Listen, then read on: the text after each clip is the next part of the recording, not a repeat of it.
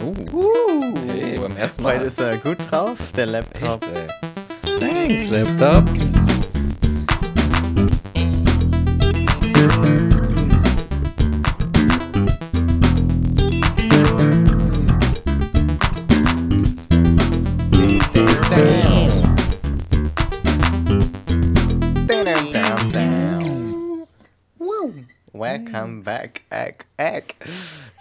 Weiteren Ausgabe Transphilosophisch, deinem Lieblingspodcast Of all times. of all times, 24/7, 365 Tage im Jahr. Yes. Gibt's eigentlich genug Folgen? Nee. Wir nehmen die 59. Oh, doch, 59. Folge. Das heißt, man kann mehr als eine Folge pro Woche hören. Ah, Denn ein Jahr hat 52 Wochen. Nicht schlecht. Look Nicht at schlecht. this. Look at this. Naja, wir kommen der absoluten akustischen Allmacht immer näher. Ja, wir hören erst auf, wenn man 365 Folgen gemacht haben. Oh, yes. Weil dann kann man jeden Tag eine Folge hören. Boom. Und dann von vorne anfangen. Auf jeden Fall. Und Yes. das verkauft mir dann als Online-Business School. Oh, ja, genau. Online Business School für richtig teuer Geld. Mhm. Dann kommt auch, dann können wir uns endlich auch mal was leisten. Schönes Eis oder einen kleinen Urlaub irgendwie in Schleswig-Holstein oder so.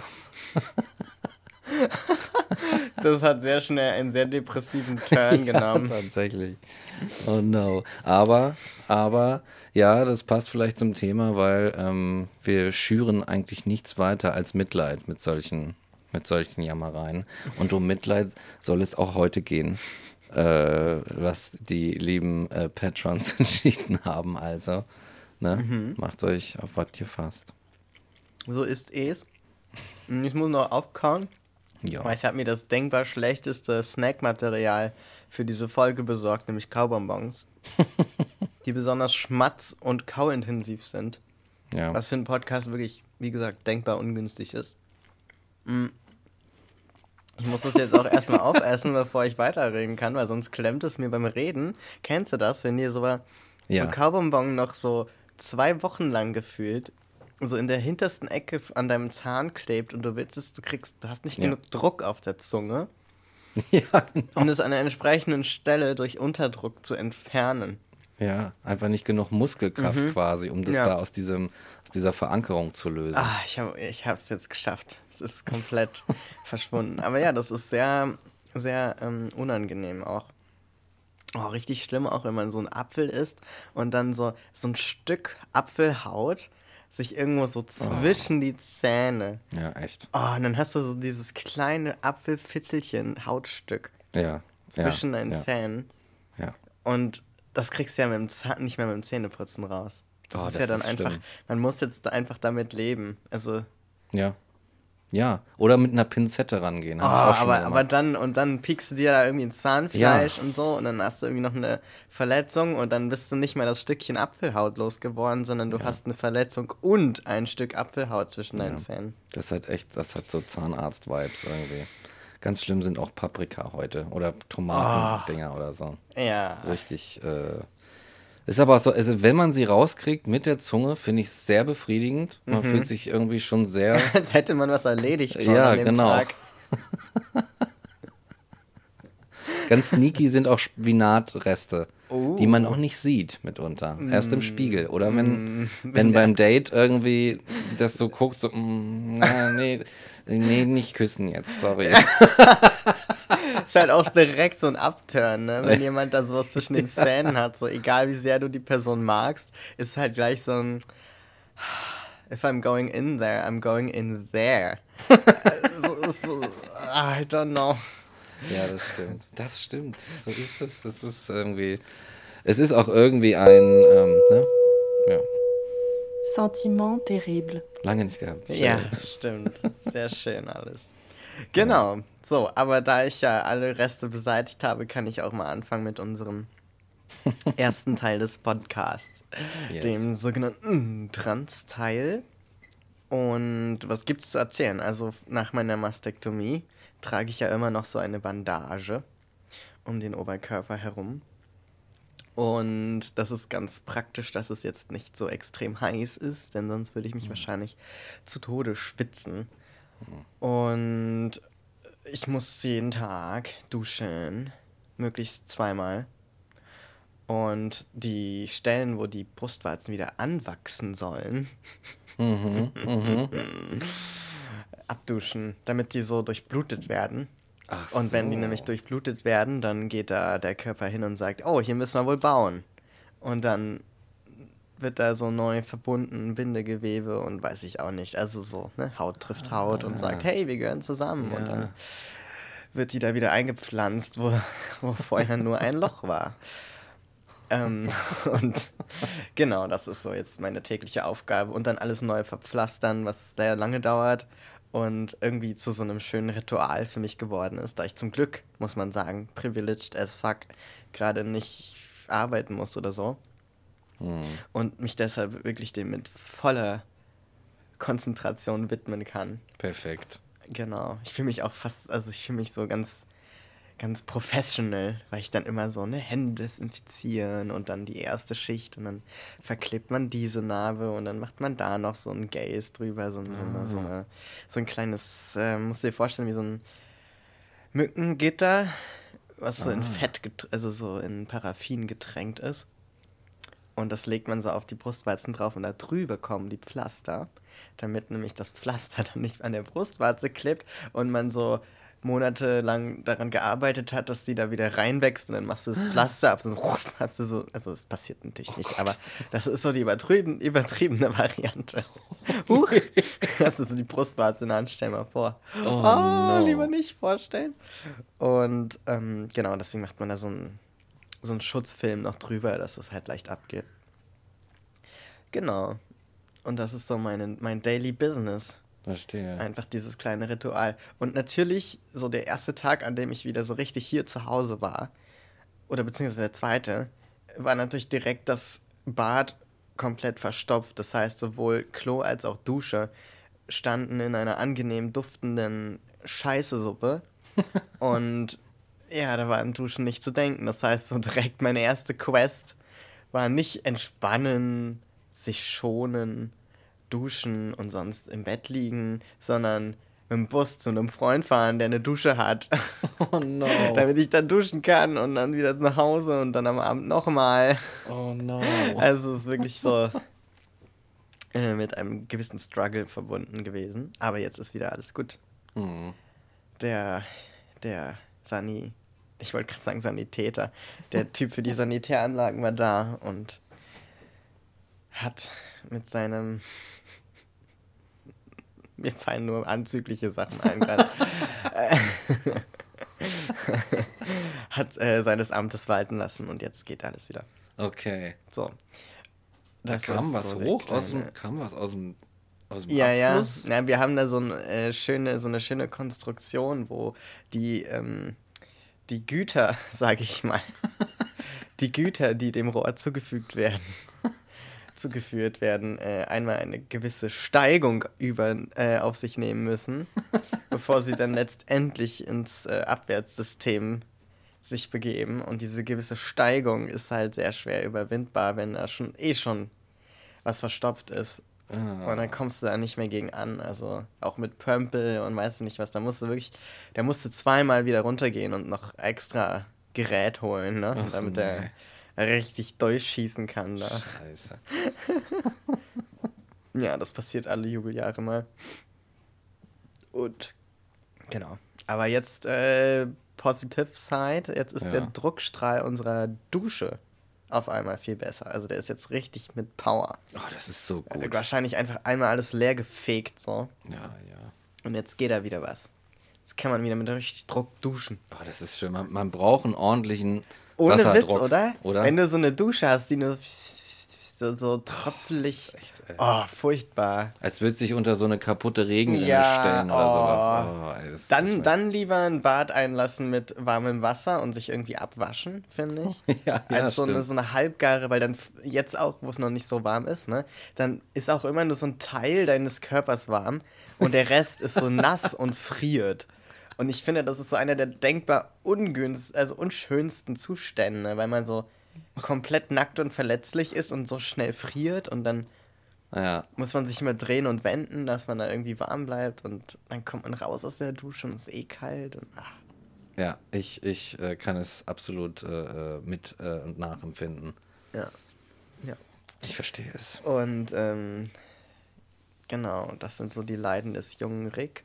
Mhm. Und sonst gibt es nicht so viel zu berichten. Ja, mein Bart wächst jetzt ziemlich regelmäßig Ja. und stoppelig. ah, so, Der ist ja am Anfang noch so weich und noch so, ha, Ah, ja. hallo, ich bin ein Haar. Und jetzt ist er so, guten Tag. Ich komme hier mal durch, ja.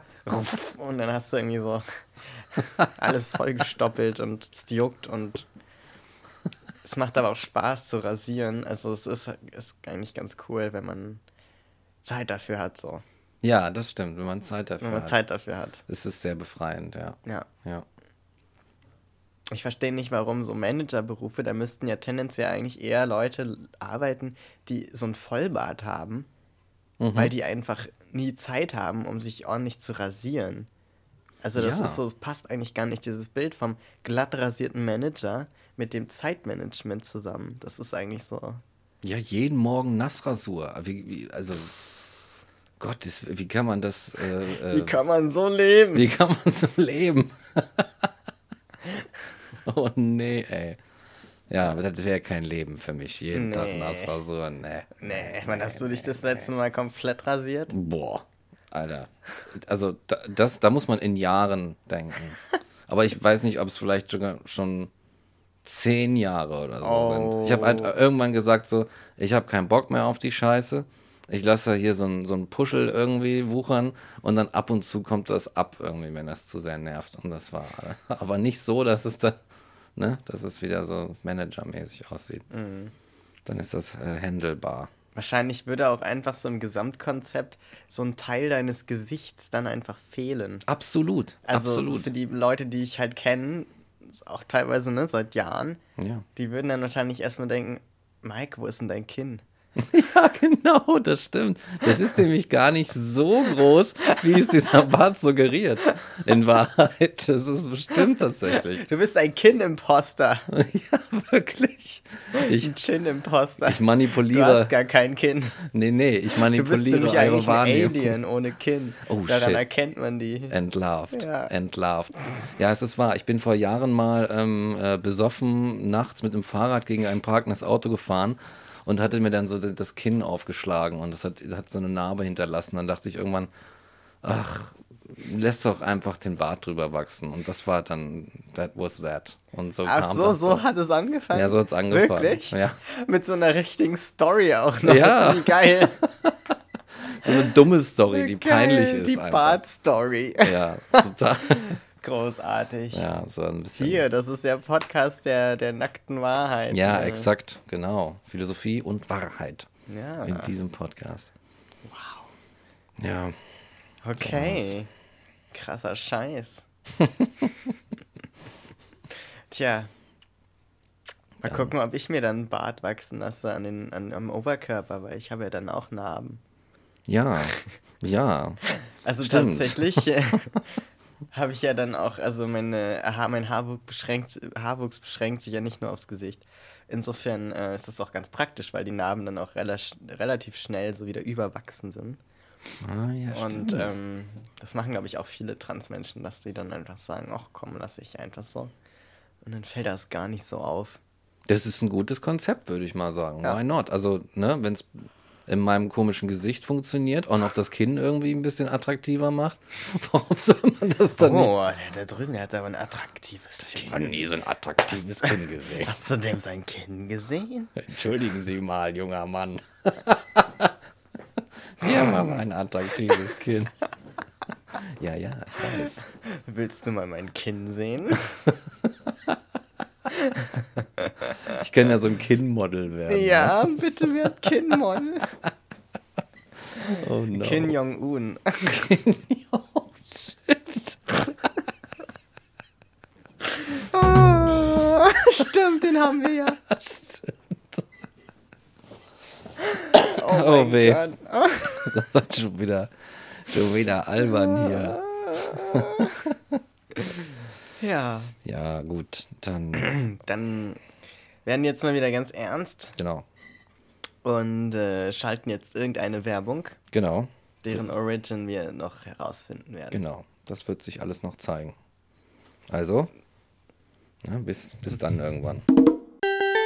Und, Ach, was ist mein Leben schwer. Ich sehe meine Bros nicht mehr. Lockdown, Maske, Pandemie, so dreckig ging es mir noch nie. Das Fußballstadion ist geschlossen, kein einzig Ball wird mehr geschossen. Die Kneipe zu, der Stammtisch tot und jeden Tag nur Trockenbrot. Gefangen zu Haus mit Weib und Kindern, was soll ich tun, den Schmerz zu lindern? Ach, könnte ich teilen nur mein Leid in dieser düsteren, bitteren Zeit. Kennen Sie das? Eine Pandemie bricht aus und Sie können das Haus nicht mehr verlassen? Dank Homeoffice verbringen Sie 80% Ihrer Zeit vor dem Bildschirm. Das Wort Zoom versetzt Sie in einen Zustand der Apathie. Sie fühlen sich allein, unverstanden und beginnen abends im Bett Ihre Lebensentscheidungen zu reflektieren. Realisieren im Zuge dessen, dass das Konzept der monogamen Ehe ein toxischer Restbestand katholischer Wertvorstellungen ist und Ihr neoliberales Grundverständnis von Leistung, Besitz und Eigentum unausweichlich zu Ihrem psychischen Verfall, einem Teufelskreis aus falschen Bestätigungshandlungen und unerfüllbarem Verlangen nach Anerkennung führt. Dann haben wir was für Sie. Phony, die neue App auf Ihrem Smartphone. Suchen Sie kinderleicht das Gespräch zu Ihren Freunden, ohne sie dabei sehen zu müssen. Wir von Phony haben das Konzept von Online-Meetings analysiert und seine wesentlichen Funktionen in einer App gebündelt. Reden Sie jetzt über Ihr schweres Leben, ganz ohne ablenkende visuelle Hintergründe, Emojis, Chats oder sogar Ihre Kleidung. Alles, was Sie brauchen, in nur einer App. Phony. Telefonieren Sie schon oder skypen Sie noch? Werbung Ende. Ja, es ist, äh, ja, ja, willkommen Ja. zurück. Zurück, Ük, Ük. Do you want a treat? Ja. Ja. It never gets old. Nee, irgendwie nicht. äh, ja, wir äh, sprechen jetzt ganz äh, äh, schön über ein tolles Thema, das ich persönlich mal wieder, mal wieder, wie bei so vielen Themen, ziemlich interessant und cool finde. Und dieses äh, Thema lautet Mitleid. Mitleid. Mitleid, genau. Ja. Ähm, muss man vielleicht gar nicht groß erklären oder definieren, was das ist. Die meisten Menschen wissen, was Mitleid ist. Und äh, ja, wie bist, wie bist du zu Mitleid eingestellt? Positiv oder negativ? Mm, eher negativ, ah, interessant. aber mit dem äh, wichtigen Zusatz, dass ich der Empathie Mhm. und der Sympathie sehr zugeneigt bin, Ah, sie aber nicht gleichsetzen würde mit dem Mitleid. interessant. Das würde mich interessieren. Und der, der Mitleidsaspekt wäre sozusagen der Teil der Empathie, der so ein bisschen, so ein bisschen äh, belegt ist, sag ich mal. Aha. Mit so einem gewissen, gewissen Nachgeschmack. ähm, also insofern zum Beispiel, wenn jetzt, ähm, ich verbinde Mitleid irgendwie mit diesem, ach, das tut mir aber leid und diesem, diesem, Mhm. ähm, jemandem irgendwie so auf die Schulter klopfen und so, there, there, aber halt so ein Ja. nicht wirklich da sein, nicht wirklich ähm, mitfühlend sein, Mhm. sondern so ein distanziertes Mitleiden. Und ähm, auch sowas ähm, etwas Herablassendes auf eine Art. Also irgendwie immer, es hat für mich immer was zu tun mit so einem Höhergestelltsein. Mhm. Die Person, die Mitleid hat, steht höher als die Person, die bemitleidet wird. Mhm. Ich glaube, das liegt vor allem an der Konnotation, mit der ich diesem Begriff begegnet bin oder die, die für mich immer damit schminkt. Das ist, glaube ich, was Individuelles. Verstehe. Aber das ist so für mich der Grund. Verstehe. Ja, also es hat sowas äh, distanziert, herablassendes für dich. Ach ja, ich leide mit dir, aber ich äh, helfe dir nicht oder so. Genau, ne? genau. So. Ja, Ja, okay. Also es ist halt wirklich so äh, einfach eine Projektion wieder mal. Ähm, mhm. Dieses, dieses, ach ja, das äh, ist eine schlimme Situation. Wenn ich in der Situation wäre, dann würde mich das treffen. Und äh, deswegen leide ich irgendwie mit dir, aber so nicht wirklich verbunden. Mhm. Also das ist so, das ist, Mitleid ist für mich dieses Mitfühlen, was so diesen, was so gestrippt wurde von diesem ganzen freundschaftlichen Drumrum. Ja, oh ja. ich verstehe. So. Ja, wie siehst du das denn?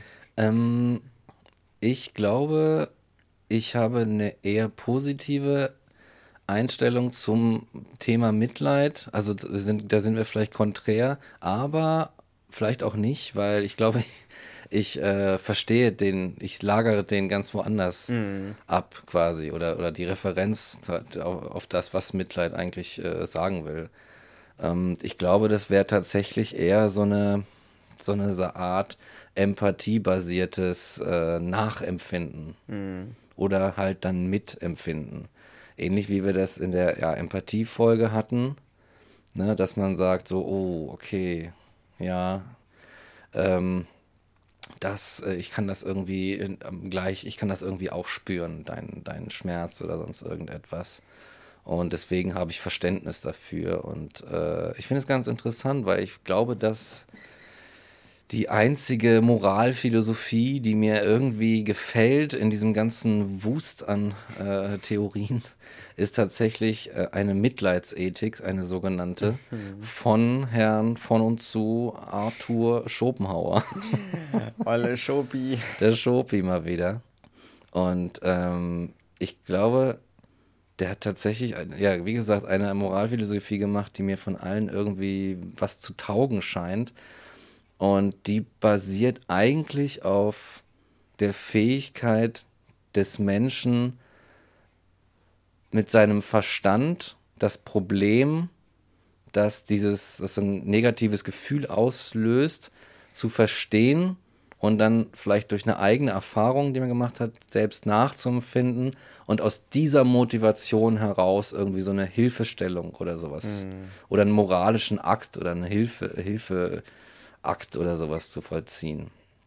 Mhm. Und ich glaube, es gab vorher noch nichts, was was so, was so interessant war, um es mal so zu sagen. Denn ich finde, dass, äh, äh, dass, dieser, dass die, die Basis, auf der Schopenhauer das aufbaut, eigentlich ziemlich fortschrittlich war für seine Zeit, dass sie sogar Tiere mit einschließt, hm. als einer der ersten Philosophen, die das überhaupt gemacht haben, diese, diese Grenze zu verwischen zwischen Tier und Mensch und zu sagen, nee, nee, nee, die sind mitgemeint.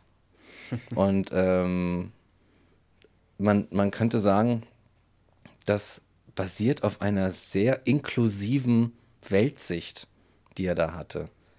Und zwar, ich möchte das ganz kurz ausführen, und zwar ähm, meinte nämlich Schopenhauer ganz runtergebrochen, dass wir alle im Kern, im metaphysischen Kern aus, dem, aus der gleichen Suppe geschöpft sind. Mhm. So, egal wer oder was es ist, Tier, Mensch, sowas wie Geschlecht ist bei ihm in dem tatsächlich in dem Kontext auch nur so eine periphere Eigenschaft, völlig unbedeutend.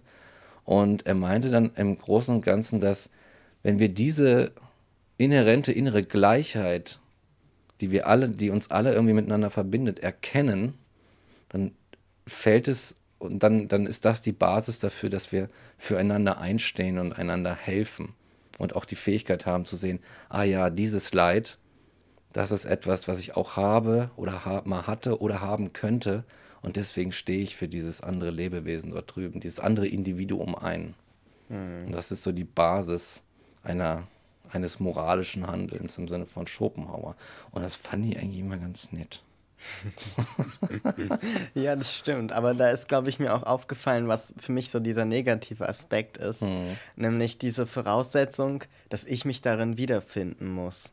Ja. Also wenn ich sozusagen keine Reue empfinde oder kein, äh, kein Mitleid empfinde, dass das dann im Umkehrschluss dazu führen kann, dass ich sage, ja, das ist ja dann kein Problem. Ich habe kein Mitleid mit dem Schwein, also mhm. kann ich es auch unbedenklich essen.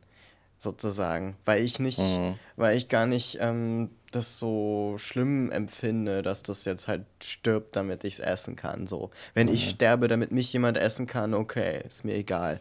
Weißt du, wenn ich Ja. also sozusagen das zur Grundlage mache meines Moralverständnisses, dann, dann ist das halt für, in meinem Empfinden zu individuell. Also es ist so, äh, eben weil es auf den persönlichen Erfahrungen basiert und nicht von so einer Verstandesebene kommt, die wiederum auch ja individuell ist und so bla bla, das mal ausgeklammert. Ja. Aber so erstmal dieser Grundgedanke zu sagen, ähm, es ist sozusagen nur rettenswert oder nur empathiewürdig, was ich aus mir heraus nachempfinden und wo ich selber betroffen bin, was ich nachempfinden kann Mhm. oder betroffen war oder in einer ähnlichen Situation. Und ich glaube, das ist so das, wo ich so, Mhm. Was mir irgendwie nicht so richtig zusagt, weil, weil Ja. dann entstehen so Dinge, dass du zum Beispiel Menschen hast, die im Mittelmeer ertrinken und man so sagt, ja, aber man muss doch erstmal hier die Obdachlosen auf unserer Straße und so.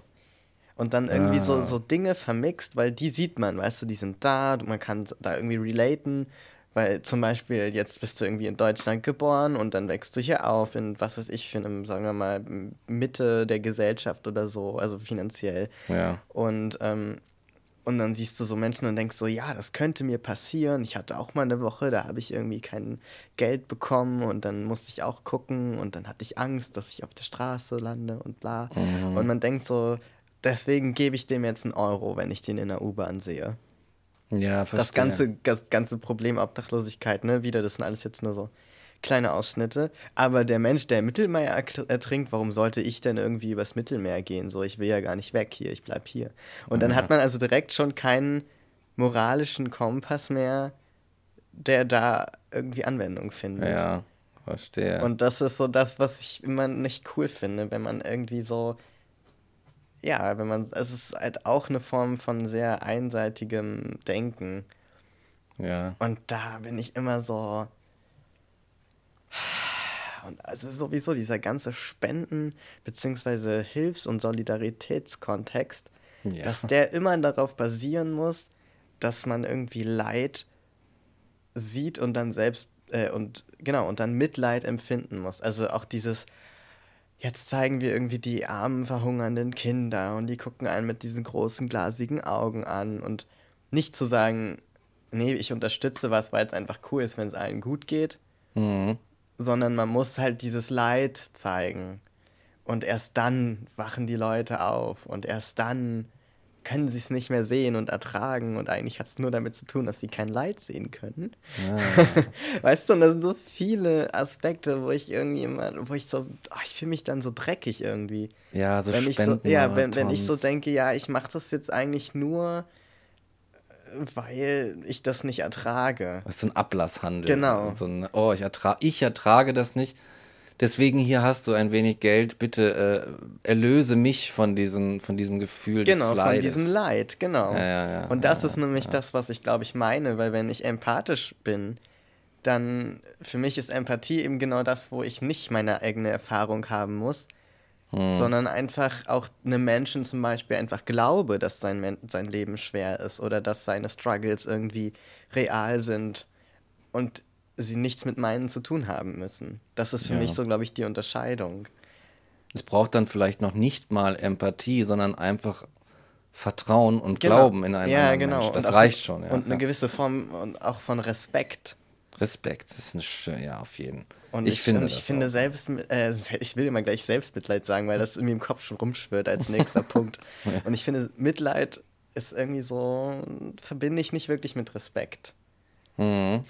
Verstehe. Das ist so, äh, Ja, ja, du hast schon recht. Auch so dieses. Es ist auch problematisch. Man, man redet ja auch von Poverty Porn Mhm. in diesen diese Werbung, die die man, die früher dann auch ganz oft im Fernsehen kam, so Brot für die dritte Welt oder so solche Genau. Sachen, ähm, wo man dann einfach diese schrecklichen Bilder gezeigt hat, die einfach also ich weiß nicht, ob es da jemals einen Model-Release gegeben hat von irgendwelchen Kindern, weißt du, die da irgendwo äh, gefilmt wurden oder sowas. Ich glaube, weiß nicht, wie, wie, wie wasserdicht oder wie, wie äh, äh, naja, äh, legitim das alles war. Ne? Und äh, die Schiene ist schon ziemlich zwei dubios, finde ich auch. Genau. Definitiv. Aber ich vers das ist ja das, ich, also ich nochmal zum Schopenhauer. Der Mhm. Schopenhauer wollte, hat ja, wollte unbedingt auch den Egoismus ausstehen. Er sagte, auf einer Basis von Egoismus ist überhaupt kein moralisches Handeln äh, Mhm. möglich. Das heißt, äh, über Umwege hat er auch quasi gesagt, dass das unser, unser System, wie wir es heute kennen, was er vielleicht noch nicht so kannte, und indem man im BWL-Studium mitunter lernt, dass Egoismus die beste Sache ist, um, um voranzukommen, einfach ein hochgradig unmoralisches System ist, in dem einfach keine, keine, weiß ich nicht, keine Ethik praktiziert werden sollte, damit es erfolgreich ist. Aber ähm, ich glaube, dass das ist tatsächlich eigentlich, was Schopenhauer eigentlich meint, ist tatsächlich eher so, was du unter Empathie verstehen würdest. Also ein Empathie-basiertes Dings, äh, ba- basiertes Moralsystem und das zu, vor allem auf die Erkenntnis oder beziehungsweise auf die Wahrheit, so eine metaphysische, radikal atheistische Wahrheit und dass wir eigentlich alle dasselbe Ding sind und dass wir und dass es keinen Unterschied macht, ob XY da hinten leidet oder ich leide. Es ist beides gleich schlimm und es muss beides verhindert werden, egal wer es ist und wo es ist. Ja. So. Ist jetzt halt die Frage, ob das funktioniert. Ich weiß nicht. Aber, aber, aber ich finde die Idee ganz nett. Man darf ja, man darf ja auch mit Visionen leben, finde ich. Ja, ja. Also Ja. man, man darf ruhig eine Vision sich erdenken und danach handeln und dann gucken, wie weit man damit kommt. In, den, in den Gegebenheiten, in denen man sich befindet. Ja, stimmt. Man muss das halt ausprobieren, was man sich da so ausdenkt. Ne? Ja. Aber du hast das äh, Selbstmitleid angesprochen. Sehr Ja. interessant, habe ich gar nicht dran gedacht. Ja, also ich finde, das Selbstmitleid ist nämlich nochmal so eine ganz interessante Ja, ja. Geschichte, die man sich angucken kann. Ähm, denn wer kennt es nicht? Die Tage, an denen man sich darin regelrecht suhlt und badet und sich eine Wanne voll einlaufen lässt und dann da reinlegt und so denkt, "Ah, mein Leben ist so schwer. Es ist alles so hart und ich muss Mails schreiben, und ich muss essen und ich muss duschen und ich muss aufstehen morgens und ich muss Telefonate beantworten, Keiner denkt an mich mich. Geld verdienen. Ja, ne? Mein ja. Leid ist so unerträglich. There, there. There, there, genau. Und ähm, ich finde, das ist ein interessanter Zustand. Und ich glaube, dass niemand davon befreit ist, solche Tage mal zu haben. Ja. Und ich finde es auch nicht schlimm, ähm, sie zu haben. Ich finde es aber wichtig, dass man sich darüber bewusst ist, dass das nicht der, der Ist-Zustand ist. Dass das wirklich so dieser Ausnahmezustand ist, in dem das Hirn einmal so komplett äh, dich liegen lässt und so sagt, nee, heute nicht. Heute kümmere ich mich nicht um dich. Ja. So, jetzt musst du mal alleine klarkommen und dann, und dann ist auf einmal alles ganz schwer und ganz unerträglich. Und, ähm, und das ist aber so was, wo man schnell auch andere Leute dann so total entwaffnet mit, wo man, also auf eine schlechte Art, wo man dann irgendwie wie sich jemand um dich kümmern möchte vielleicht. So, Mhm. Mike, du liegst jetzt, ne, da, da liegt der arme Mike, liegt auf dem Sofa und so, oh, seufzt. Und ich komme dann vorbei und sage, hey, komm, wir machen was. Und so, nein, ich kann nicht. Äh, Es ist zu es schwer. ist zu schwer. Und, ähm, und dann ist man so machtlos dagegen. Also dieses Selbstmitleid ist sehr mächtig. Es Ja. kann nämlich einen selbst und auch die komplette Außenwelt äh, in sich verschlingen und Ja. einfach für alles die Antwort haben, nämlich es ist zu schwer, es ist zu teuer, es ist zu anstrengend, es ist unerreichbar, es ist nicht zu machen und so Ja. weiter. Ne? Also es ist so im Grunde die absolute Unmöglichkeit des Seins. Ja, es ist auch so ein, so ein, ich finde, es ist so ein bisschen so ein, so ein äh, Mechanismus der, der Isolation auch. weil es ist ein, Selbstreferen ein selbstreferenzielles Mitleid. So, und das macht es irgendwie auch ein bisschen komisch, wenn man mal so logisch drüber nachdenkt. Das, was bemitleidet, ist auch gleichzeitig das, was leidet. So. Also, ne? Was das Leid nur größer machen kann. Ja, genau. Und so spielt sich das hoch und das mit so einer ewige Schreife und das, das geht einfach nirgendwo hin. Und wenn du dann einfach nur quasi äh, sozusagen irgendwie dein Spiegelbild beweinst und so weiter, dann fokussierst du dich nur auf dich selbst und dann kommt da etwas von außen ran, was vielleicht nicht so mitleidet. Und dann schiebst du das alles so beiseite. So, nein, ich möchte mich suhlen wie ein, wie ein Schwein im, im, im, im Drecke oder so, in meinem eigenen Dingsi. Und ähm, vielleicht das, sind das auch einfach mal so Tage, wo man sagt, so, okay, ich glaube, heute ist scheiße, ich mache die Rollos runter und ich lege mich hin und ich mache eine Serie an, ich fresse Schokolade oder, oder sowas und dann morgen gucke ich nochmal weiter. Mhm. Aber manchmal nimmt das auch so Ausmaße an, ne? Und das dann ja über Wochen und Monate und dann geht es in die Depression. Das heißt, vielleicht ist so ein Selbstmitleid halt auch manchmal so der, so der erste Same des, der Depression. Ja. Wer weiß. Auf der anderen Seite, wenn man es nicht auslebt, wenn man sowas gerade irgendwie sich, sich den Weg bahnt, dann kann es halt auch dazu führen, dass man einfach, dass man das nicht spürt und dass man dann, dass er trotzdem irgendwie da ist Ja. und man das dann nach außen kehrt und irgendwie so alles andere dafür verantwortlich macht. Weil das Selbstmitleid sagt ja im Grunde, alles ist so. Und, Ja. und das ist so die Welt und das ist meistens so völlig abstrakt irgendwie. Ja. Aber wenn es dann so äh, irgendwie unterdrückt wird, geht es, glaube ich, schnell in so ein, äh, ja, mein, und meine Freunde machen das und die Arbeit macht das und der macht das und man, man geht halt irgendwie weiter und man lebt so vor sich hin und schießt irgendwie nur raus. Weil man eigentlich selber gerade mit sich selber mal irgendwas klären muss. ja, ja, genau. Ich meine, das meine ich auch, ja, ne? okay, ja, genau. ja. Und das ist dann so ein. So ein Die anderen ja sind dann kein, schuld. Ist ja auch keine Art, ne? Nee. Also, ja. Also die Welt ist ja an deinem Leid schuld und du siehst das, dass die Welt schuld ist und dass du der einzige Mensch bist, der, dis, der dich jetzt versteht. Ja, stimmt. So, und dann, so, Ja, stimmt. so, dann ist so dieser Isolationsmechanismus perfekt und dann Ja. da, dabei wäre es das vielleicht auch eine Sache, dabei wäre es vielleicht klüger an der Stelle zu sagen, okay, mir geht es richtig schlecht und bevor ich mich jetzt selbst bemitleide, rufe ich halt irgendwen an und sage, hey, mir geht's gerade scheiße. Ich will das jetzt mal erzählen. Und. Ja. dann oft ist es dann ja auch schon besser, wenn man das gemacht hat. Ja, wenn jemand anders halt zuhört und, Ja. und dann es auch einfach mal so stehen lassen kann. Ja. ja. Und einfach so sagt, ja, there, there. Einfach nur so sagen, Lass es raus. ja, ne, komm, erzähl und dann am Ende nur so ein, ja, kann ich verstehen. Und dann reicht das ja oft schon, Mhm. oder? Finde ich zumindest. Ja, ja. Ja. It's crazy. Was auch äh, mich daran erinnert, wie es für viele Menschen ist, die, und dazu habe ich ja auch eine Zeit gehört, die eine Menstruation haben. Mhm. Das ist auch oft so eine, so eine Zeit, in der du einfach genauso empfindest und es einfach nicht anders kannst. Also weil einfach dein Körper so sagt, du, hier ist gerade alles am Brennen. Mhm. Wir können jetzt nicht irgendwie hier noch auf gute Laune machen oder irgendwie Mitleid mit anderen haben oder Empathie, sondern die müssen gerade einfach nur mal ja. festhalten, dass unser Leben gerade das Schlimmste ist Ja. und dieser Zustand nicht aushaltbar.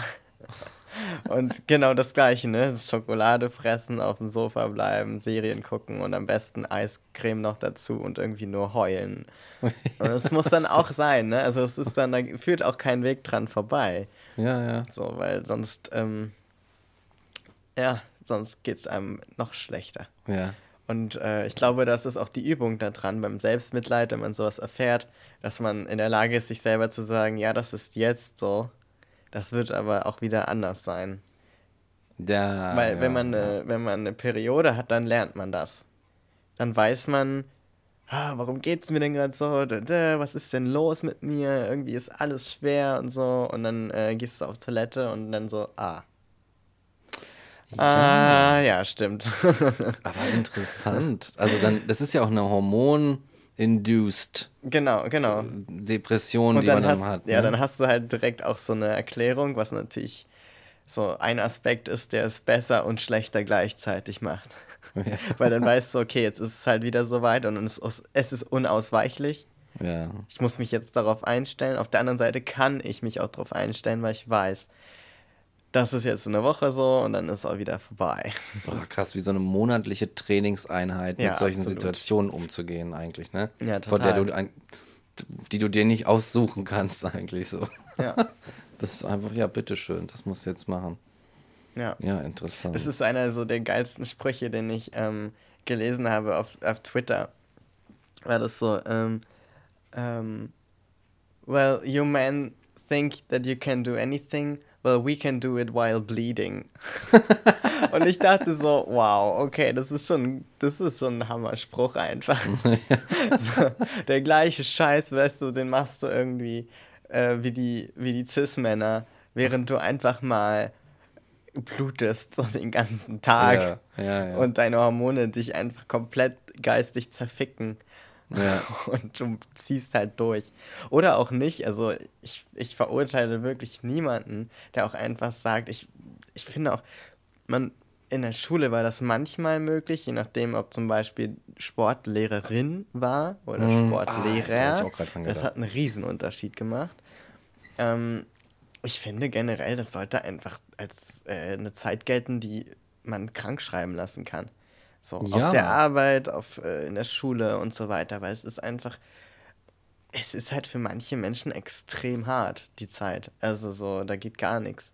ja, das ist auch sehr unterschiedlich von, von Person zu Person. Ja, ja, total. Also, das ist auch so ein Ding. Also, damals, als ich irgendwie, weiß ich nicht, in der Grundschule oder so war, habe ich da nicht drüber nachgedacht. Aber ich habe dann öfter mal erlebt, dass, dass dann irgendwie so Mädchen irgendwie dann sagten, also die Mädchen und die Jungs, die immer so unterteilt wurden, und manche Mädchen dann immer sagten so, ich habe, aber ich habe jetzt meine, ich habe meine Tage heute. Und das dann so Lehrer, wenn es Lehrer waren, die dann so ach, mit den Augen auch rollten und irgendwie so. Und dann entweder sagten, stell dich nicht so an, tatsächlich. Entweder das. Oder halt sagten, ach ja, gut, dann setze ich halt an den Rand oder sowas. Aber immer davon genervt waren. Ja. Und dann habe ich mir im, im Laufe der Jahre halt immer viele, viele Menstruationsgeschichten auch angehört. Und das ist dann nämlich so ein Punkt. Ich glaube, dass diese Lehrer im Sinne von auch kein Mitleid hatten, weil sie es auch nicht verstanden haben und weil sie sich auch nicht bemüht haben, das in irgendeiner Form eventuell zu verstehen. Und eigentlich kannst du das ja so als Cis-Mann niemals hundertprozentig nachempfinden. Ich kann zum Beispiel nie, ich werde niemals wissen, wie es ist, im körperlichen Zustand einer, einer Menstruation zu sein, mich zu, zu befinden und dann die entsprechenden ne, Eindrücke und Hormone und Schmerzen und sowas zu haben, werde ich niemals haben. Deswegen kann, ist es halt schwierig. Sei froh. Sei froh. Ich bin auch ein bisschen froh. Ja, also ich meine, Ne? Aber, ja, aber, aber vielleicht, aber dann für denke dich ich, gibt's Prostatakrebs und erektile Yes. Dysfunktion. Also Oh, ich meine, yes. du kriegst auch deinen Fair Share an, an Scheißigkeit ab. So. ja, ja, da gibt's, da gibt's schon noch was. so, ich meine, Da ist für jeden was für dabei. jeden was dabei.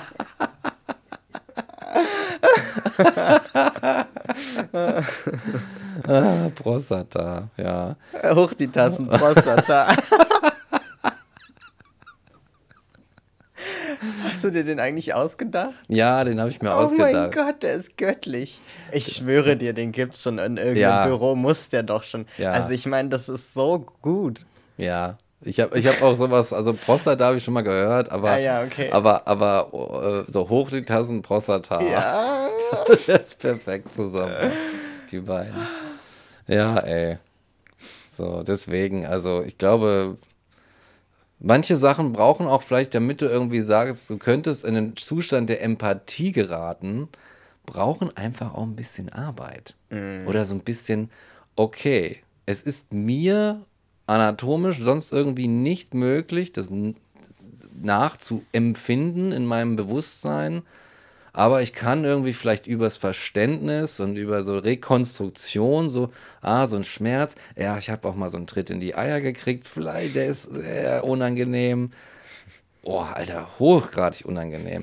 Und vielleicht ist es irgendwo sowas in die Richtung. Und selbst wenn nicht, sagen wir mal, es ist einfach das und ich habe Verständnis und ich sage, hey, okay, du musst nicht mit Sport machen. Fertig aus. Ja. So, ne? Also, um das einfach mal so zu sagen. Noch geiler wäre es, wenn wir irgendwann an dem Punkt ankommen, wo man einfach nicht mehr begründen muss, warum man gerade keinen Sport macht. Ja, oh, ja, das sind natürlich die Königs. Ah, da sind wir noch lange nicht. Das, gut. Das ist natürlich. Da greifen wir jetzt viel zu weit vor. Man wird ja wohl noch träumen dürfen. ja, stimmt. Oh Gott, dieser Preu. Hier wird echt immer noch der preußische Stechschritt in den Schulen, ey, in der Sporthalle. Ja, ja, nee, natürlich, klar. Ja, liebe Future, hoffentlich habt ihr das hingekriegt, ey. oh. Ich hatte ja auch einen auf dem Zimmer, als ich da im Krankenhaus lag, der gerade im Abi war und ich, da hatte mhm. ich wirklich auch Mitleid, ne? Mhm. Weil ich so dachte, oh Gott, wenn ich mich zurückerinnere an mein Abi. Ja. Da denk, da bin ich, fühle mich, mich, fühl ich mich immer so richtig solidarisch und so, ja. so richtig so, oh mein Gott, es tut mir so leid, dass du da durch musst. Ja, ja, das, ja. Ist, das ist furchtbar. Ach, es ist, ich, also, ach, Schule ist so. Ich habe zum Beispiel eine Cousine, die ist jetzt ein bisschen, die ist noch jünger, so, mhm. ne? Und die äh, geht jetzt irgendwie noch äh, straight, aufs Abi zu und so weiter. Ne? Und ich glaube, die hat auch immer oft zu hören gekriegt, na, ach, wenn, warte erst mal, bis du aus der Schule raus bist, dann wirst du dich sehen danach. Und die sagt oh, immer, dieser Scheißspruch. Oh, die hört das, die kennt oh. das, ne? Ich kenne das auch, die kennen alle. löst bei mir ne? so direkt oh, Aggressionen aus. Ist so schlimm. Wenn du erst mal raus bist, dann wirst du es vermissen. Du wirst dich noch sehen, zurück nach der Schule, weißt du? Und, die, und dann ist immer so dieses Abtun, weil äh, sie sagt immer so, oh, Schule ist so zum Kotzen, die sind alle so doof und so. und ich denke mir so, ja, I feel you. Ich verstehe das. Ich kann das absolut verstehen. Ging mir hundertprozentig genauso. Und es ist scheiße. Und ich habe so ein Mitleid mit Leuten, die sich in so einer Schulsituation total gefangen sehen. Mhm. Ne? Weil, weil es einfach mitunter richtig scheiße und, äh, nervtötend ist und auch kräftezehrend und absolut sinnlos, weil du da nichts Vernünftiges lernst, was interessant ist oder so. Und dann habe ich auch mal ein bisschen Mitleid mit so jüngeren Leuten, die sagen so, ja, ich muss in der Schule gehen. Uh, ja, sorry. Mhm. Und die Schule ist auch unbarmherzig. Und da gab es bei uns zum Beispiel im Abi immer ein, oder so auch früher im, in der Grundschule noch, gab es auch einen Spruch, der mit Mitleid zu tun hatte. Nämlich, wenn man, keine Ahnung, irgendwem passiert irgendwas, irgendwer hat eine schlechte Note bekommen oder so. Und dann, wenn man so in der Evil Mobbing Gruppe ist, dann sagt man so, oh, hier hast du eine Tüte Mitleid. und dann hält man so die Hand hin und sagt man, ups, kaputt. oh no. Das war so ein Arschlochspruch oh, einfach. Wir haben uns den nur um den Kopf, an den Kopf geworfen. Das war halt immer so, auch so mit Friends dann, ne? Dass du halt ja. so, oh, hm, hier hast du eine Tüte Mitleid. Ups, kaputt. Oh, ja, ja. So, ja.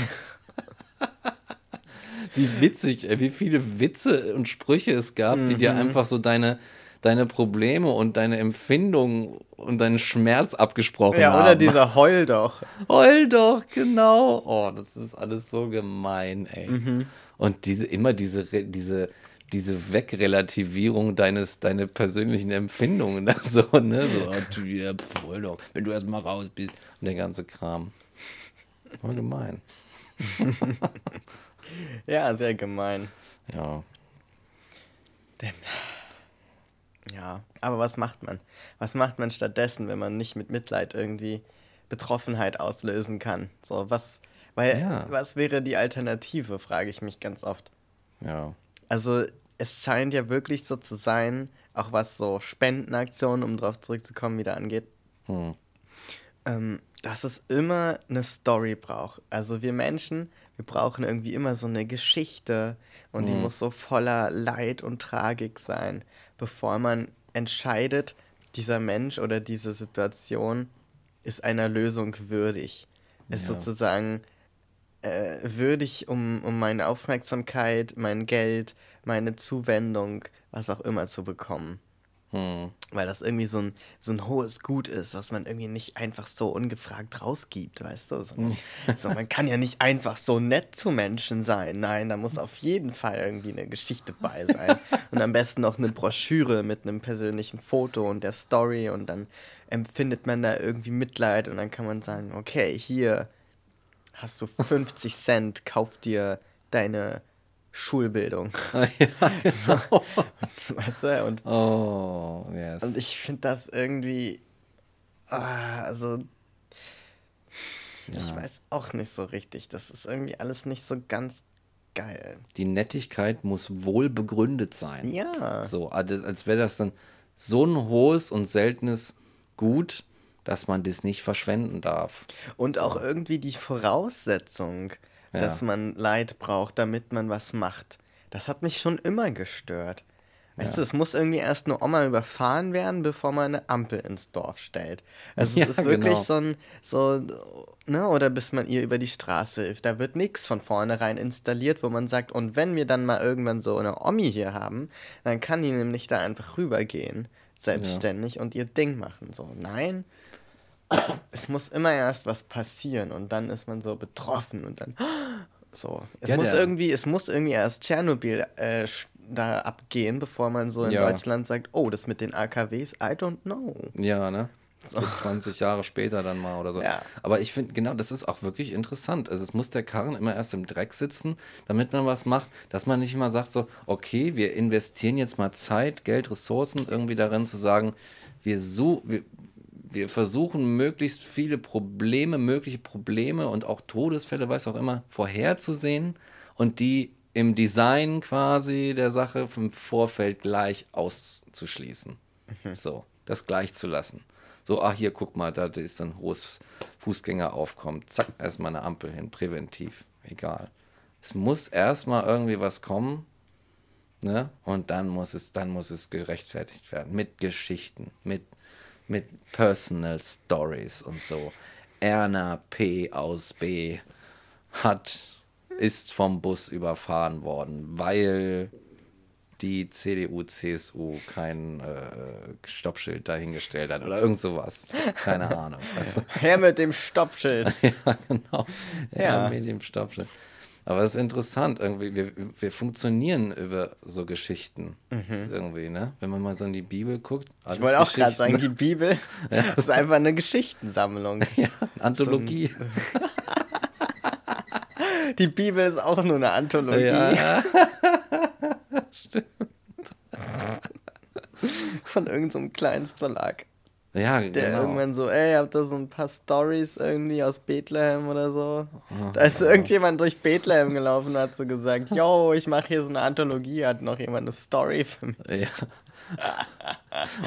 Und, die, und dann nochmal in Jerusalem vorbeigeguckt, so, hey, na, ja, genau. was geht? Und genau. dann sie, ja, Alter, da wurde in so einer Hütte, da wurde so ein Kind geboren, ey, richtig crazy. shit. Genau, und drei Jahre, und dann hat er noch gesagt, der, der, die, äh, der Verleger so sagt, nee, brauchen wir ein bisschen mehr Action. Ja, da ein bisschen mehr Speck. Das, da ist mir noch nicht genug Fleisch. Genau.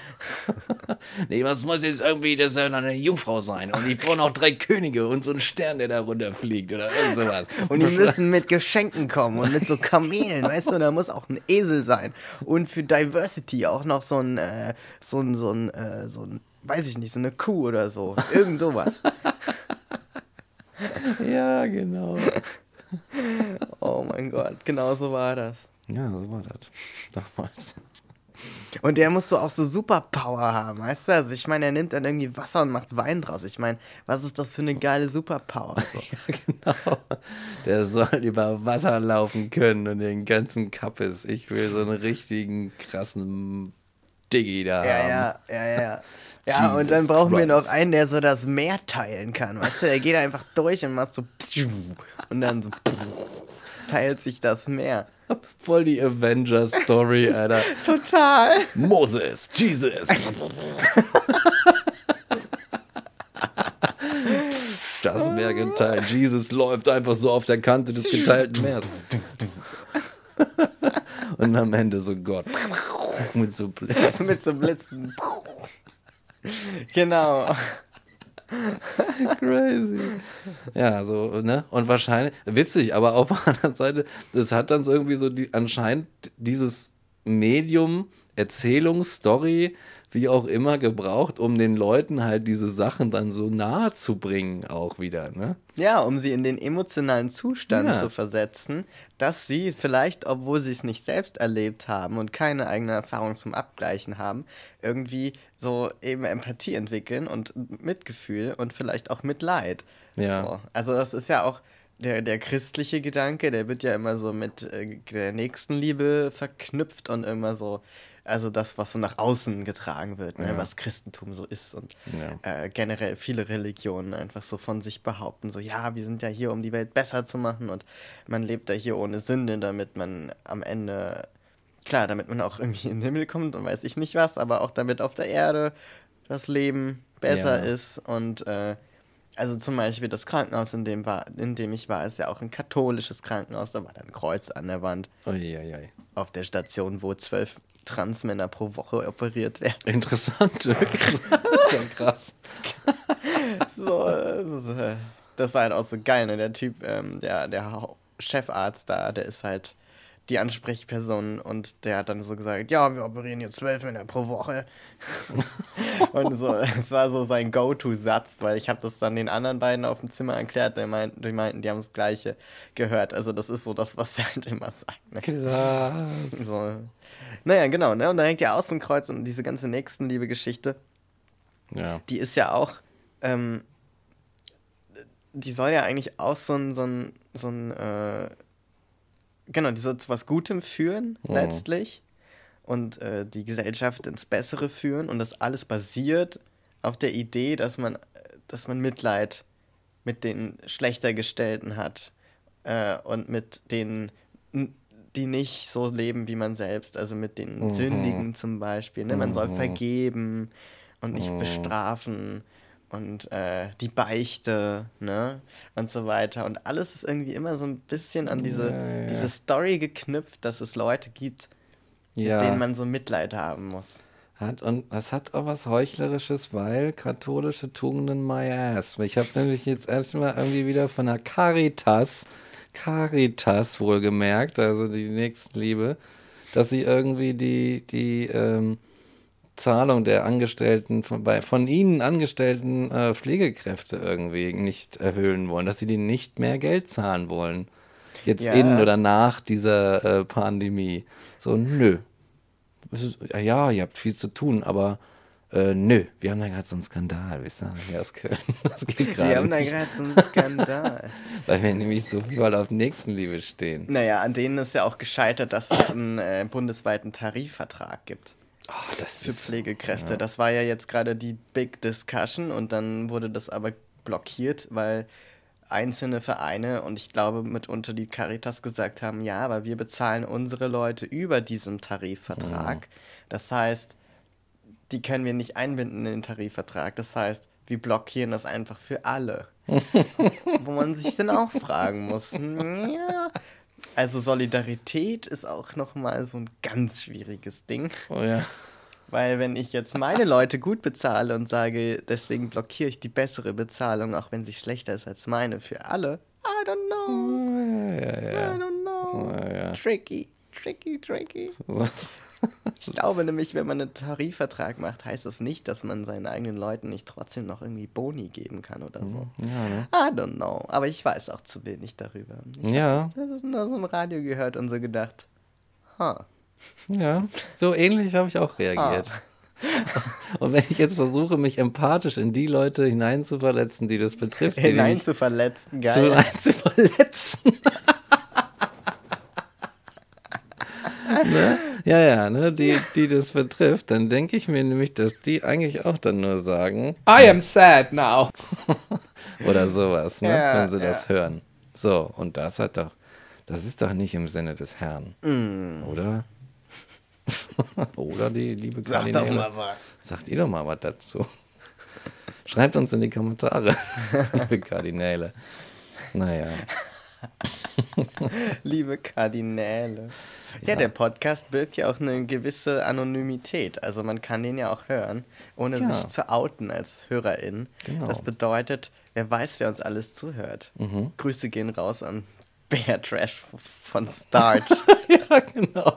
Und die gesamte als Verdachtsfall jetzt eingestufte AfD. Hey, wie geht's euch denn jetzt so in dieser Zeit? Good job. Yes. Good job. You made it. Yes, yes, ich hab's geschafft.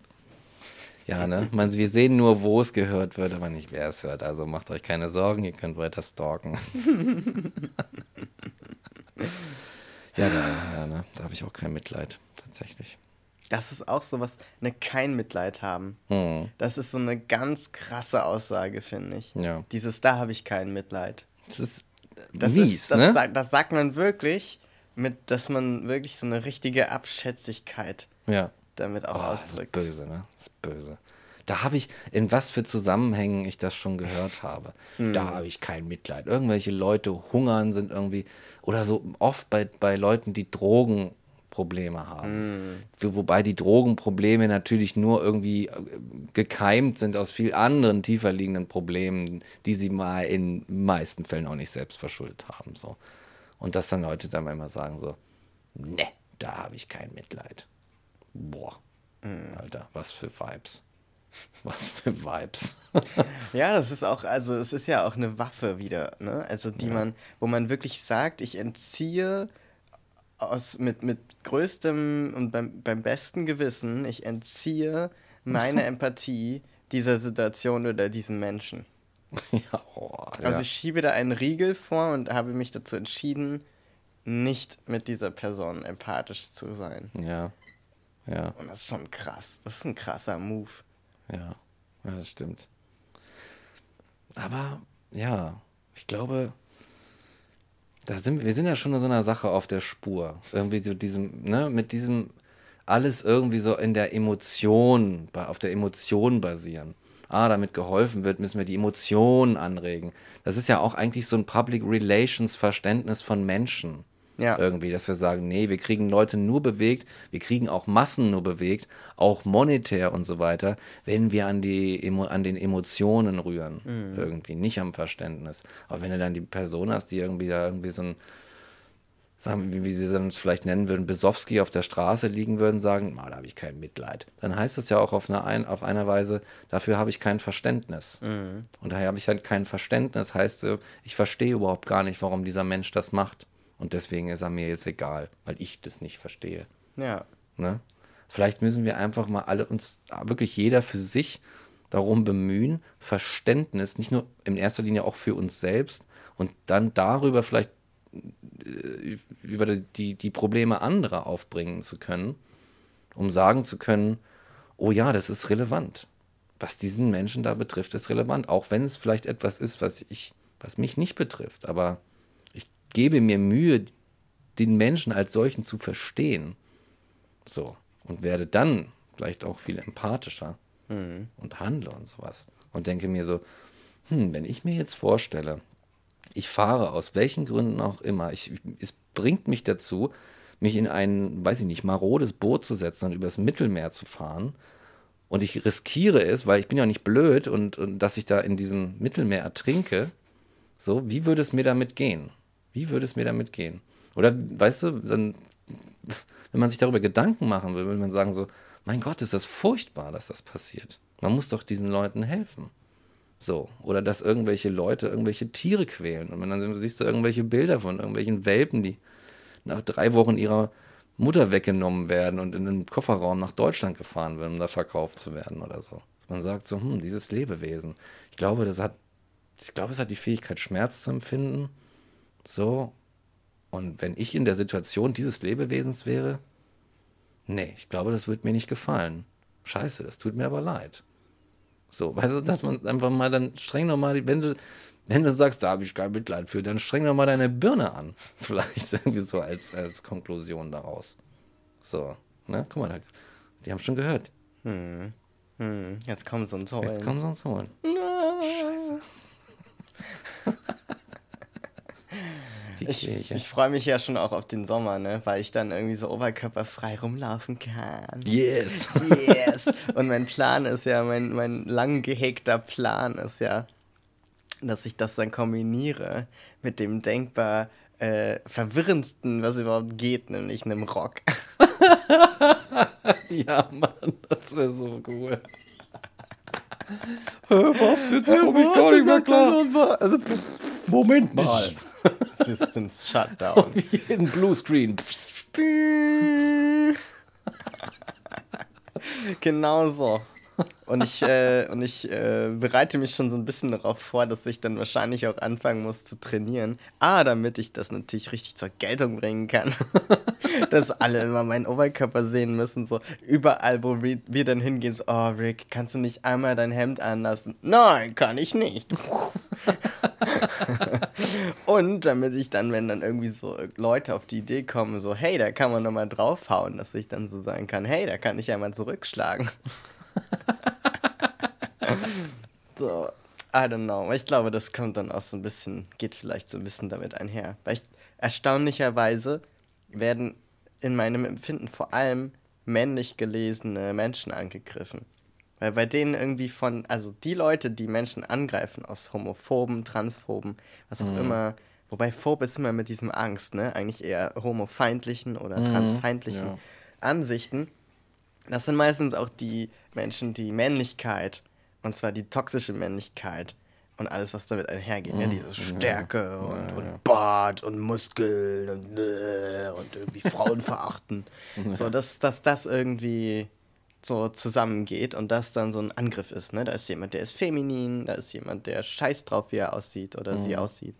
Ähm, und auch äh, vor allem angegriffen werden ja Menschen, die als schwul gelesen werden und Menschen, die also männlich und schwul gelesen werden und Menschen, die als Transfrauen gelesen werden, aber halt noch mit diesem Sternchen gedacht, so, aber eigentlich sind es Männer. Ja, ja, ja. ja, Ja. ja. Das heißt, wenn ich dann gelesen werde als Mann, tendenziell, aber mit Rock, na, das wird ein bisschen, das wird, könnte gefährlich werden. Das könnte, ja, das könnte tatsächlich. da Ne? muss ich mich auch drauf einstellen. Ja. Ja, die Zeiten, in denen ich äh, meine Brüste noch retten konnten. Mit Ja. ihrer, mit ihrer, mit ihrer Ablenkungskraft. ja, so im, Die im sind vorbei. genau, so im semantischen äh, äh, System des, des weißen toxischen Cis-Manns irgendwie so. Genau. Ne? Da haben das, hat das alles so, so ein Bedeutungssystem und das ist so begünstigend, das eher nicht und so weiter und so fort. Das ist System Error. Mhm. Ja. Witzig, dass die, dass gerade die toxische Männlichkeit wenig, wenig Mitleid für etwas hat, was nicht ihr, sie selbst ist, eigentlich. Ne? Da sitzt man, da lässt man sich mal in der Kneipe beim nach dem vierten Bier dazu herab und sagt so, oh Mensch, ich bin auch ein gefühlender Typ. Und dann sitzt man sich so in den Armen, so, oh yes, oh. Aber wenn da irgendwas irgendwie nicht den Vorstellungen entspricht, dann muss es äh, bekämpft werden. So, auch die eigene Identität ist nur gesichert, wenn man alles andere erfolgreich bekämpft.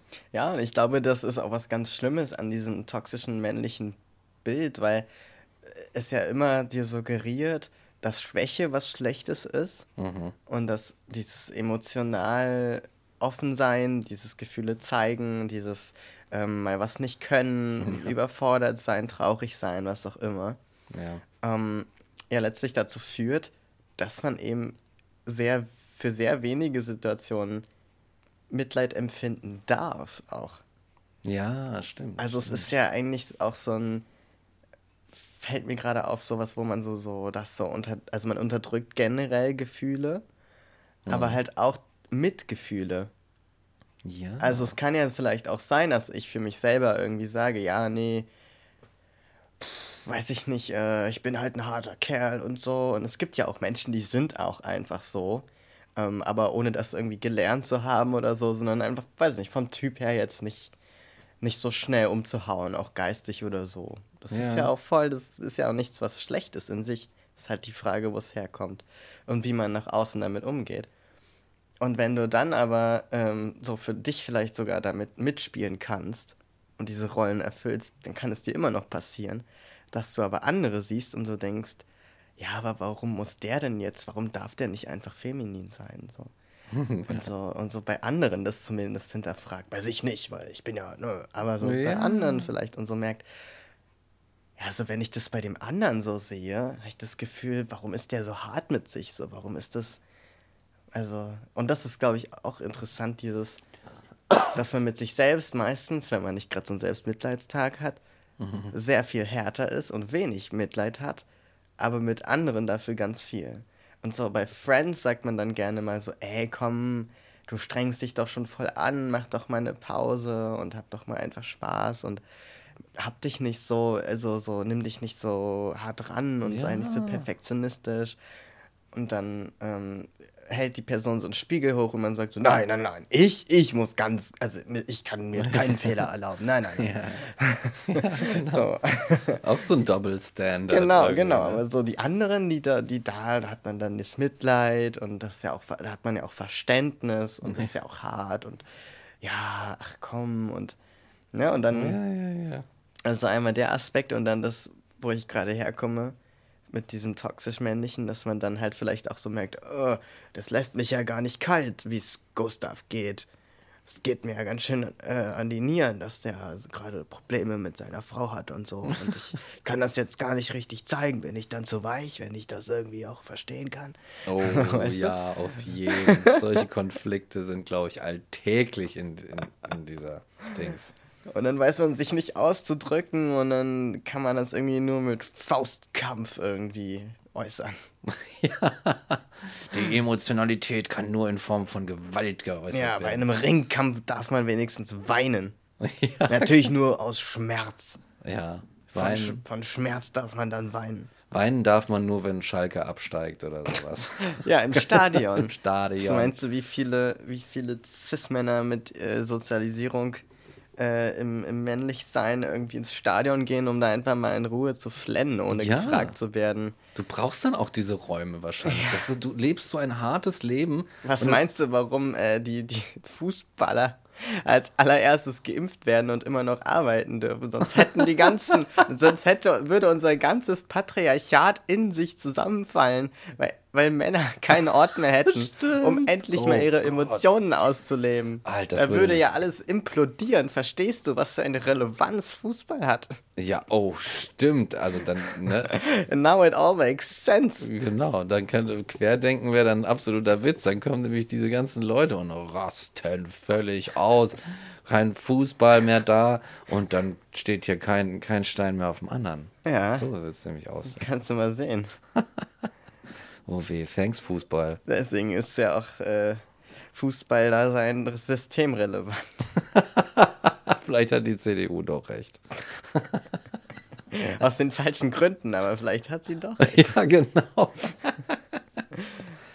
Gott. Ja, so ist es. Ich glaube, wir sind- wir waren da und sind da wirklich etwas auf der Spur. Ich glaube auch. Oh, ich glaube auch. Ich glaube auch. Aber woher kommt das? Warum ist man mit sich selbst so, hat man mit sich selbst wenig Mitleid, aber mit anderen ganz viel? Das ist eine gute Frage, woher das kommt. It's, it's a fucking double standard. Ja. So. Warum, warum gönnt man sich selber nicht die gleichen, die gleichen, wie soll ich sagen, die gleichen Privilegien, wie man sie anderen zuordnet? Oder die gleiche, das gleiche Verständnis eigentlich, dass man so anderen, oder die Nachlässigkeit. So, ne? Es ist ja auch immer leichter, Ratschläge zu geben, als sich selber an sie zu halten. So Ja. Ja. So. Aber vielleicht bei den Ratschlägen ist vielleicht auch so ein Trugschluss dabei, weil die andere Person mitunter diesem Ratschlag ja gar nicht folgt. Ja. Das bedeutet, es ist nicht so, dass die Person den Ratschlag hört und den eins eins befolgt und dann ein besseres Leben hat und nur du nicht deinem eigenen Ratschlag folgen kannst, sondern vielleicht ist der Ratschlag in sich einfach nicht so realistisch. ja, stimmt. Und genau. ihr scheitert beide daran, aber bei der anderen Person schaust du nicht drauf, ob das wirklich stattfindet oder nicht. Ja, ja, ja, ja, stimmt. Hm. Ja. Stimmt, ne? Eigentlich so jeder Ratschlag ist auch so ein. Eigentlich dürfte man nur Ratschläge geben, die man selbst schon erprobt hat. Ja, Die man selbst schon beweisen kann, dass sie Ergebnisse erzielen. und tatsächlich, eigentlich ist das eine gute Richtlinie. So, ich, weißt du, Also nicht einfach hier irgendwie so durch ein Versuchskaninchen. Kannst du nicht einfach irgendwas raten? so, ne? Hm, ich würde gerne mal wissen, wie das funktioniert. Was passiert Peter. eigentlich? Mensch, Mike, ich habe da eine Idee wegen Ich- deines Problems. Versuch mal das und ruf mich auf jeden Fall an, wenn du das Ergebnis hast. Ruf mich auf jeden Fall an, ob sie was gebracht hat. Ja, geil. ja. Stimmt, ey, ne? Das ist auch gleichzeitig auch noch schwierig, weil wenn man, selbst wenn man es, wenn es für einen selbst in einer bestimmten Situation funktioniert hat, heißt es noch nicht, dass es für die andere Person in ihrer spezifischen Situation auch wieder funktioniert. Und dass Ja. da nicht irgendwelche Faktoren sind, die das wieder. Ja, und dann, kommt, dann kommst du nämlich zurück und dann wird so gesagt, warum hast du mir das dazu geraten? Das war voll der Schlag ins Wasser. ja, genau. Jetzt ist alles noch viel schlimmer. Ja, ja. Ja, Ratschläge. So. Ich verteile ja Ratschläge immer nur mit dem, hey, könnte was bringen, kannst ja mal versuchen, aber wenn nicht. Mit so einem Disclaimer. Ja, mit immer ein Disclaimer dabei, so Damit man dich im Zweifelsfall nicht verklagen kann. Ja, wirklich. Man muss seine Ratschläge behandeln wie, wie, äh, wie so Gerichtsfälle. ja, So, oder so ähm, Produktbeilagen, weißt du, sowas. ja, ja, ja. Wenn du irgendwie ein hier ist eine Tablette, könnte dir bei den Kopfschmerzen helfen. Kann aber auch sein, dass sie irgendwelche Allergien auslöst. Also. Ich gebe dir die jetzt einfach und du musst selber wissen, ob du jetzt Ja. die nimmst oder nicht und Genau. ausprobieren. Genau. Aber schreib mir auf jeden Fall. Schreib mir bitte. Hast du schon genommen? Hast du schon genommen? Schon genau. genau so. Wie fies. Ja. Yes. Ähm, vielleicht hast, du- hast du noch was? Hättest du noch was? Ich glaube nicht. Nee, ne? Dann können wir vielleicht, ist Peter schon ganz, muss aufs Klo, können wir mal ein bisschen Mitleid haben. Ne? Mit, mit, äh, mit unserem lieben Publikum, das bis hierhin zugehört hat. Verliert euch nicht im, im Mitleid. Im Exakt. Selbstmitleid und auch im Mitleid für andere. Genau. Man muss da nämlich auch eine gewisse Grenze ziehen. So Sonst leidet man nämlich nur noch. Genau. Und damit ist auch niemandem geholfen, weil man trägt dann nicht mehr dazu bei, das Leid zu lindern. Genau. Der Buddhismus sagt zwar, dem auch Schopenhauer folgt, alles Leben ist Leiden, aber so ist es nicht gemeint. Was heißt das nicht? Alles Leben ist Leiden. Naja, was soll's. To Ähm, suffer is our fate. ja, tatsächlich, ne? Aber Und was machen wir da? Noch schön rauchen, damit das noch größer wird, das Leiden. Selbstzerstörung ist das oberste Gebot. genau. Irgendein, irgendein weiser äh, Dichter hat einmal gesagt, scheiß drauf, Malle ist nur einmal im Jahr. Und mit diesen Worten will ich jetzt gerne... War, war das Schiller, Schiller oder Goethe? Oh, vielleicht auch Lessing, ich bin mir nicht Oh, mehr ja. ganz sicher. Ich weiß es nicht mehr.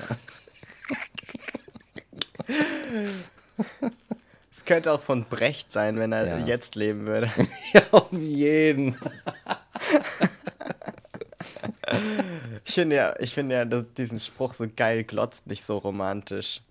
Oh, der ist aber geil, den kenne ich Kennst gar du den nicht. nicht? Nee. Der, ich weiß nicht bei welchem Stück, aber da steht das einfach als großes Banner immer im Hintergrund äh, der Bühne, sodass man als Zuschauerin das die ganze Zeit lesen muss, während das Stück läuft. Damit man also einen constant Reminder daran hat, dass das nur Fiktion ist und Romantik nur ein Konzept. Wie und geil. da steht dann halt einfach, glotzt nicht so romantisch. Ich liebe es. ich will es for, for my home. ja, stimmt eigentlich. Ich will das für zu Hause, Alter. Das ist richtig gut. ja. Okay, na gut. Mit diesen war warmen Worten verlassen, äh, entlassen wir dich, Peter. Du Genau. darfst jetzt gehen. Du darfst. Ähm, ja, bleib uns äh, gewogen, wie immer. Und äh, alles Gute, Arrivederci und Goodbye. Und wir sehen uns dann einfach in zwei Wochen wieder auf Soundcloud, Spotify, iTunes und anderen Podcast-Portalen.